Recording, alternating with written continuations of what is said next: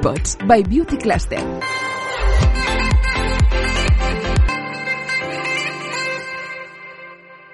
Bienvenidos a Bipods, una iniciativa de Beauty Cluster. Vamos a hablar hoy de un tema, como decíamos, del que conviene descubrir, del que conviene expresar una serie de valores que se desprenden y que quizá para los no entendidos eh, no puedan captarse a simple vista. Por eso de este capítulo especial donde hablaremos de esta nueva forma de eh, llegar a los usuarios mediante, obviamente, este, este tipo de dosis para entendernos. ¿no? Ya, ya veréis, hoy tendremos ocasión, yo incluido, de aprender eh, muchísimo. Victoria Núñez, CEO de Prohima, bienvenida.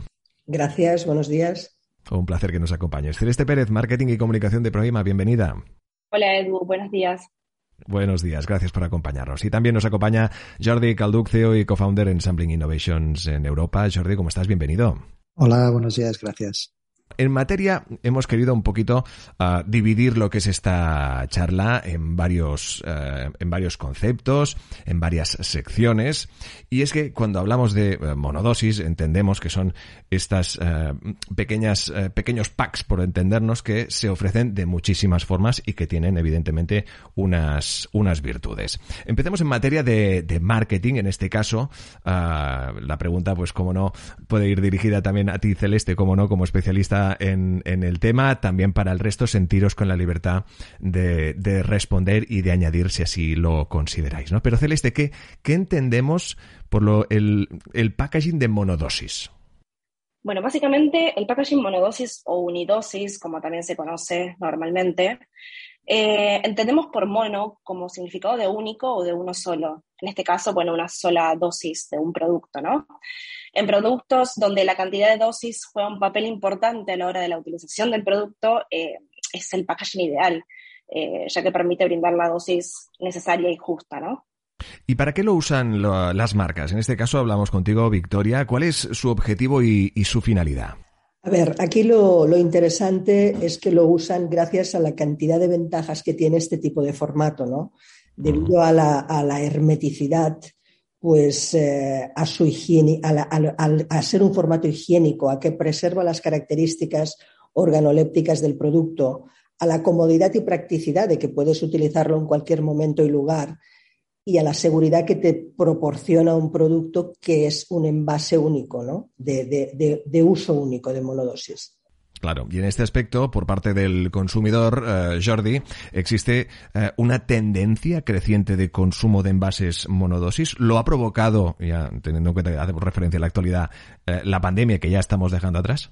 Bueno, en gran medida es así. Es decir, como decían tanto Celeste como Victoria, a la, las ventajas que, que, provoca el utilizar una monodosis, aparte de permitir ese consumo más racional, utilizando solo lo que necesitas y poderlo utilizar en cualquier lugar, la pandemia lo que ha facilitado es que con el auge de la venta online, la gente tenga más necesidad de comprar productos que luego no conocía y con las monodosis, incluso haciendo de la monodosis una muestra, han podido probar productos que luego les ha permitido conocer más referencias de estas mismas marcas que compraban vía online, ¿no? Con lo cual uh, sí que hay, un, hay una dinámica muy positiva y de crecimiento.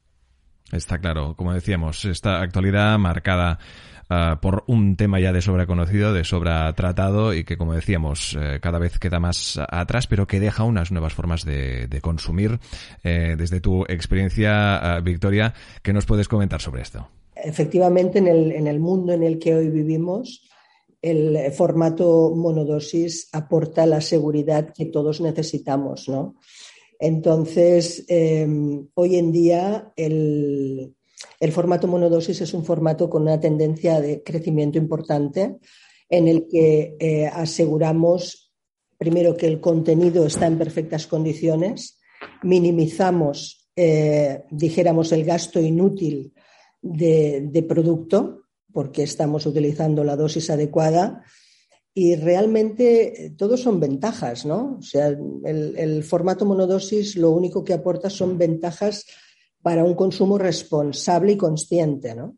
Y de ahí la importancia también de, comunicar de estos valores que estáis comentando, Celeste. Cómo hacer llegar de estas ventajas que comenta Victoria, que comenta Jordi, a ese usuario final. Sí, bueno, básicamente estas tendencias de consumo, eh, digamos, nacidas, por así decirlo, en la pandemia. Hay una encuesta elaborada por Price eh, en el 2021 que revela que todos estos cambios acelerados por la pandemia se mantendrán. Eh, lo que va a significar una transformación histórica del consumidor y un reto histórico también para las empresas, ¿no? Entonces ya no hace falta quizá comunicar las ventajas, ya el consumidor es consciente, eh, gracias al efecto de la pandemia, de lo que aportan estos envases pequeños, ¿no? Eh, y es una tendencia de eso que decía, que llegó para quedarse.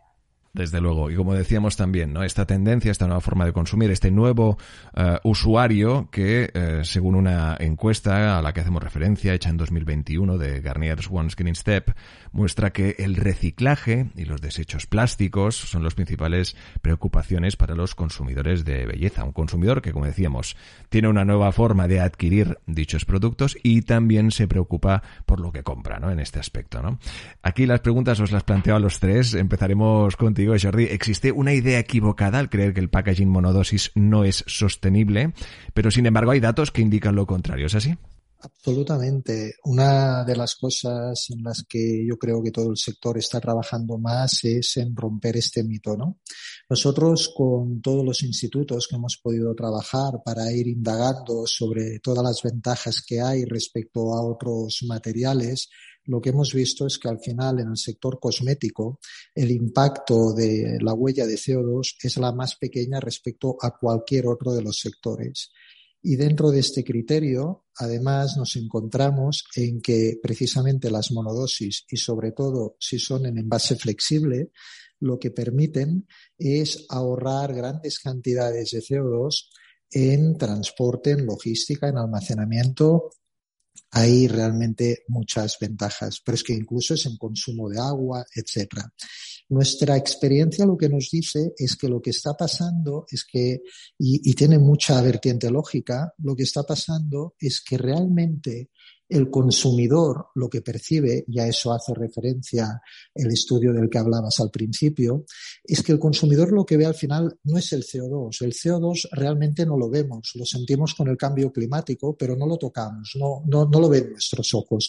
Pero las bolsas de plástico en la playa, las botellas de agua en la montaña, todo esto que queda uh, como residuo o incluso mal reciclado cuando es el caso y se acumula en ciertas zonas, es lo que ven los ojos y eso hace que las sensibilidad de las personas en general, y creo que no solo en el sector de la cosmética, va muy orientada al plástico. Evidentemente el plástico es algo que hay que reducir y el sector está trabajando activamente en ello, pero la mala fama yo creo que viene mucho más porque es algo que, que lo podemos ver y tocar casi en el día a día, ¿no? Y esa es la parte que, que realmente nos obliga a esforzarnos de una manera muy clara para también contribuir, por supuesto, a esta reducción de plástico y a utilizar plásticos que sean fácilmente luego tratables y reciclables.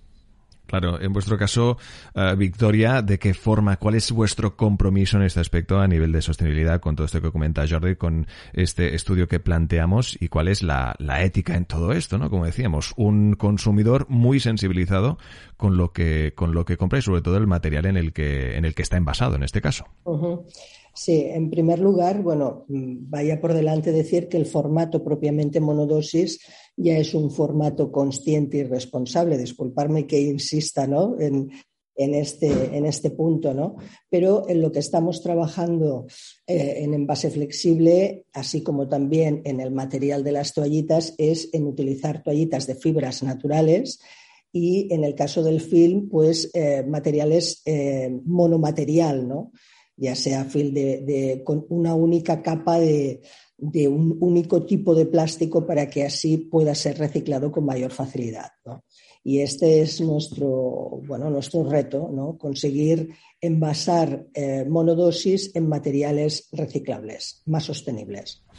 Hemos eh, definido para los eh, no entendidos, eh, yo aquí presente evidentemente representándolos, exactamente qué es todo este mundo del monodosis, todo este mundo del packaging en monodosis, su conciencia, su ética, la sostenibilidad. Hablemos ahora de innovación, porque detrás obviamente de todo el procedimiento que aquí nos ocupa, del que ya hemos ido dando algunas pinceladas, hay un proceso de innovación extraordinario.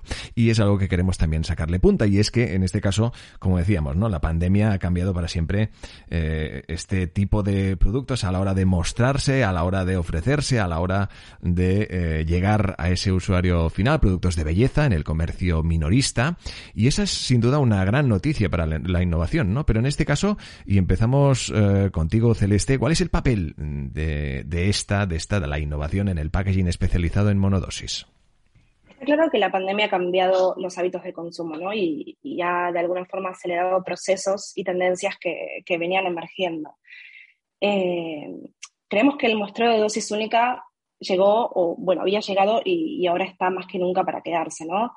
En la industria de la belleza, eh, realmente la prueba de productos es una parte importante eh, en la construcción de, una buena relación con los clientes creemos que el muestreo de, prueba libre, de alguna forma, por así decirlo, desaparecerá. Y ese va a ser el principal cambio ¿no? que, ha habido con la pandemia, ya que el consumidor no se sentirá seguro probando, obviamente, los productos que, otras personas han probado. Eh, además, con el auge de, los envíos online, con, la, con, el cierre de los comercios minoristas, eh, las marcas han aprovechado muchísimo este canal eh, para enviar muestras gratuitas, ¿no? De otros productos quizá que complementan también la línea, por ejemplo. Eh, ahora, claramente, el comercio minorista tradicional ya no es el único canal eh, en donde los productos de, perfumería y cosmética tienen territorio, ¿no? Eh, entonces, bueno, este es un poco el aporte que podemos hacer desde, desde, nuestro, desde nuestro mercado. Claro. Jordi, desde tu punto de vista, ¿cuál es el papel de la innovación en todo esto? Bueno, muy en línea con lo que comentaba Celeste. Al final, a trabajar con monomateriales es evidentemente lo que va a marcar el futuro. Reducir la cantidad de plásticos no tratables es la misión que tenemos todos en el sector y es donde está enfocada toda la cadena de valor. Y básicamente esto lo estamos haciendo, como ya hemos mencionado, trabajando con monomateriales que puedan ser maquinables, porque el I más D que hay detrás de toda esta historia es muy potente. No es que solo nosotros, como fabricantes de monodosis, tengamos el reto, lo tienen los fabricantes de material que tienen que producir productos que se puedan maquinabilizar después con nuestra tecnología y que vayan cumpliendo a toda la cadena de valor, desde el que fabrica el laminado hasta el que lo envasa, hasta cómo lo podemos reciclar al final y aquí es donde entraríamos ya en, la parte del reciclador, ¿no? Y en este sentido, lo que nosotros vemos más evidente es que el cliente nos exige en el sector a reducir a plásticos, utilizar, si puede ser, plásticos ya reciclados cuando el producto lo permita. Y lo que también vemos es que en la innovación lo que va a surgir por parte de las marcas es una tendencia incluso a buscar en material flexible que, es más sostenible en general, formatos algo más grandes, ¿no? Que incluso aunque sea aplicando un tapón, permita hacer ya no un solo uso, sino tres, cuatro o cinco usos. Y, ya hemos visto la tendencia también que hay en el refill, ¿no? En cómo ah, con un con un doypack o un stand-up pouch poder realmente ah, rellenar algo que ya es de un plástico ah, de alta densidad y así no saturar más el mercado con nuevos plásticos. Yo creo que la buena noticia es que todo el sector, y yo en mi opinión es, que todo, ah, está absolutamente orientado a, a, lograr este objetivo, ¿no? De reducir, de hacer que la experiencia para el consumidor sea más agradable y encontrar maneras de que al final esto además no impacte de una manera importante en el coste final del producto. Desde luego, muy interesante lo que comenta Jordi. También nos, eh, eh, nos parece muy interesante lo que nos pueda comentar Victoria al respecto, que entiendo que compartes lo que eh, nos han ya explicado tanto Celeste como Jordi, pero ¿qué más quisieras añadir a ello? Absolutamente. El, el, formato monodosis también, así como para el refill, en otros países eh, quizá en España eh, vamos siempre a la cola, ¿no? Pero la tendencia ya hoy en otros países como Francia, Inglaterra, Estados Unidos, ya están más avanzados en, este tipo de, formato y de packaging, ¿no? Así que, en fin, es eh, el futuro que tenemos por delante seguro. Desde luego. Y está saliendo una charla más que interesante sobre un tema del que muchos desconocíamos, del que pretendemos eh, ya no solo ahondar, sino también de arrojar un poco de luz para que todos entendamos y realmente eh, los valores y el equipo creativo e innovador que hay detrás de cada una de, eh, de, sus acciones en sus proyectos. Hablemos ahora del futuro. ¿Qué aplicaciones futuras tiene el formato monodosis y si acabará sirviendo para algo más que para el sampling, que para el muestreo? Por supuesto que sí. Eh, entendemos que de acuerdo con la tendencia de envases pequeños que garantizan la fácil transportabilidad y al alcance de más tipos de productos por su precio, servirá y sirve perfectamente para envases de venta, que es lo que comentaba ahora hace un momentito, ¿no? O sea, en otros países hay ya una tendencia a, eh, dijéramos, mm, promover el, producto en formato monodosis, pero para productos de venta. O sea, la, fama que tiene la monodosis solo como producto de muestra es algo que precisamente la tendencia está cambiando, ¿no? O sea, el, producto ahora en formato monodosis eh, tiene mucho futuro para productos de venta.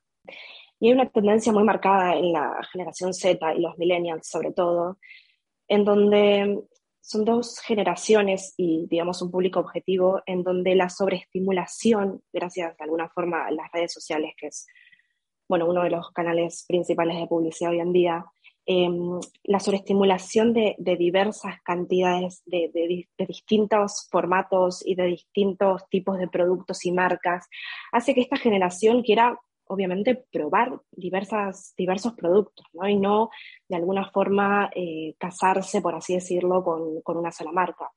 Ahí es donde entra en juego este tipo de packaging, porque la monodosis no deja de ser un tipo de packaging, eh, en donde creemos que, que justo se adapta a esta tendencia de este público objetivo, ¿no? un público que quiere probar mm, una, una, crema de una marca, mañana otra.